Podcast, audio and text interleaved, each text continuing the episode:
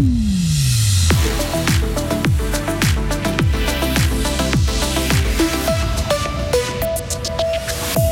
La chrysomèle des racines du maïs cause du souci aux agriculteurs fribourgeois, mais les règles en cas d'épidémie sont moins strictes dans notre canton que chez nos voisins. On est en octobre, le mois dédié à la lutte contre le cancer du sein, mais comment se passe au juste une mammographie? Réponse avec une technicienne en radiologie médicale à l'hôpital d'Aller. Enfin, ok, Gauthieron va-t-il relancer une belle série de victoires en bâton en brie ce soir? En tout cas, les Dragons, toujours premiers du classement, savent qu'ils sont scrutés et même attendus par leur adversaire. Météo, une accalmie est prévue pour l'après-midi avec même quelques éclaircies possibles avant le retour de la pluie demain. On fait le point sur la météo après le journal d'Isabelle Taylor. Bonjour Isabelle. Bonjour tout le monde. Des champs de maïs fribourgeois ont été placés en quarantaine. C'est ce qui arrive lorsque la présence de la chrysomèle des racines du maïs est établie. Il s'agit d'un insecte ravageur qui peut provoquer des pertes de récolte allant jusqu'à 50%. Dans notre canton, une zone d'un rayon de 10 km autour du foyer est délimitée. Il est interdit de cultiver sur les mêmes parcelles du maïs l'année suivante. À Fribourg, les zones les plus touchées sont l'ouest et le nord du canton. Les régions proches des montagnes sont plus épargnées. Dans les cantons de Berne et de Vaud, les règles sont plus strictes. Il est simplement interdit de cultiver deux années de suite du maïs sur la même parcelle, chrysomèle ou pas.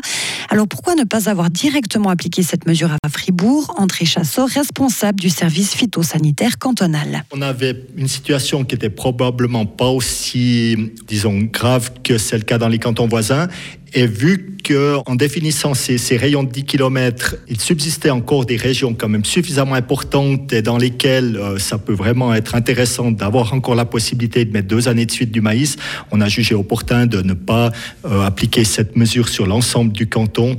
Ça reste dans la marge de manœuvre du canton, disons dans le sens là, on respecte les exigences fédérales minimales et on n'est pas allé plus loin. Selon André Chassot, la majorité des agriculteurs effectuent déjà une rotation de leur culture. Cette méthode permet de limiter les risques de maladies et d'éloigner certains ravageurs. Si je vous dis mammographie, ça vous fait quoi? Vous avez des sueurs froides, rien qu'à vous imaginer torse nu dans une salle d'examen, les seins aplatis comme des crêpes, ou au contraire, vous l'envisagez avec une certaine sérénité, ou du moins avec la conscience de sa nécessité.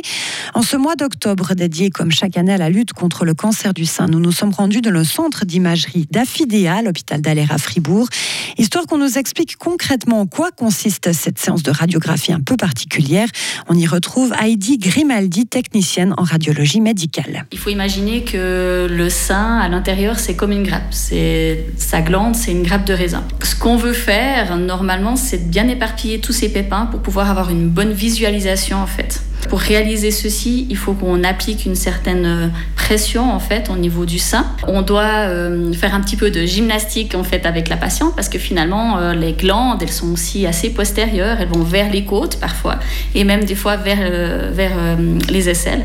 Donc on doit vraiment bien avoir le maximum du sein pour être sûr d'avoir une, une image qui va permettre au radiologue de pouvoir faire une lecture optimale. Il y a deux positions différentes euh, est sur le côté un peu. Mais ça, c'est aussi pour bien voir au niveau des ganglions qui se trouvent au niveau euh, de l'axillaire, hein, mais aussi le bas du sein. C'est des mouvements qu'on accompagne la patiente à effectuer tout au long de, cette procédure. Et dans une demi-heure, c'est carrément en salle d'examen qu'on se retrouvera devant le fameux appareil à rayon X qui permet de faire des radios des seins. Les accidents de travail et de loisirs sont en nette hausse. Quelques 911 000 cas ont été déclarés à la Souva l'année dernière, soit 9,5% de plus. Pour les accidents de loisirs, l'augmentation est liée à la suppression des mesures liées au coronavirus et au temps ensoleillé et sec. La hausse du nombre d'accidents au travail serait liée à l'augmentation du nombre d'employés. Les demandes d'asile sont en hausse en Suisse. Durant le mois de septembre, un peu moins de 4000 demandes ont été déposées. C'est 32% de plus que le mois précédent. La hausse est surtout due aux deuxièmes demandes déposées par des Afghanes séjournant déjà en Suisse selon la Confédération. Après l'Afghanistan, les pays les plus représentés sont la Turquie, l'Algérie, l'Érythrée et le Maroc. Le président français Emmanuel Macron est en visite aujourd'hui en Israël. Son objectif est la libération des otages détenus par le Hamas. Environ 220 otages sont toujours retenus dans la bande de Gaza. Emmanuel Macron va aussi se rendre en Cisjordanie Jordanie occupée pour voir le président palestinien. Il sera le premier dirigeant occidental à le rencontrer. Britney Spears sort son livre aujourd'hui. La femme en moi, The Woman in Me, est disponible dans les librairies d'une vingtaine de pays, dont la Suisse. La chanteuse américaine revient sur son ascension, sa descente aux enfers en 2007 et sa longue tutelle. Grâce aux précommandes, le livre est déjà en tête des ventes sur Amazon aux États-Unis, en France ou encore en Espagne. Hockey sur glace, Fribourg-Gotteron veut se relancer. Les hommes de Christian Dubé ont perdu dimanche après-midi 5 à 3 face à Lugano. Ce soir, les Dragons vont affronter Ambri Piotta, dixième du classement, puisqu'ils sont leaders de National League. Les Fribourgeois sont attendus par leur adversaire. Les explications du capitaine de Gotteron, Julien Sprunger. Ouais, bien sûr, on sait que euh, les équipes se préparent pour notre, euh, notre système, notre jeu. Il n'y a plus trop de surprises. Et puis, euh, bien sûr, quand tu accueilles le champion suisse, tu accueilles le, le, premier du classement ou le deuxième du classement, tu sais que tu n'as pas le droit à l'erreur, parce que sinon ça va compliqué. Donc euh, ça fait partie du jeu. On, a la même chose quand tu as les, euh, les, les, tout grosses, euh, les gros calibres qui arrivent ici. On sait que ça va être vraiment un match de détail. Les erreurs vont se payer cash et puis c'est comme ça dans notre monde. Tous les joueurs sont à la disposition de Christian Dubé, sauf le défenseur Dave Souter, toujours blessé. Ce match entre Gotteron et Ambri Piotta est à suivre en direct sur Radio Fribourg à partir de 19h30. Une rencontre commentée par Valentin Danzy et Léo Zambelli. En football, la Ligue des Champions est de retour. Huit rencontres auront lieu ce soir à l'occasion de la troisième journée de la prestigieuse compétition et trois matchs font déjà saliver.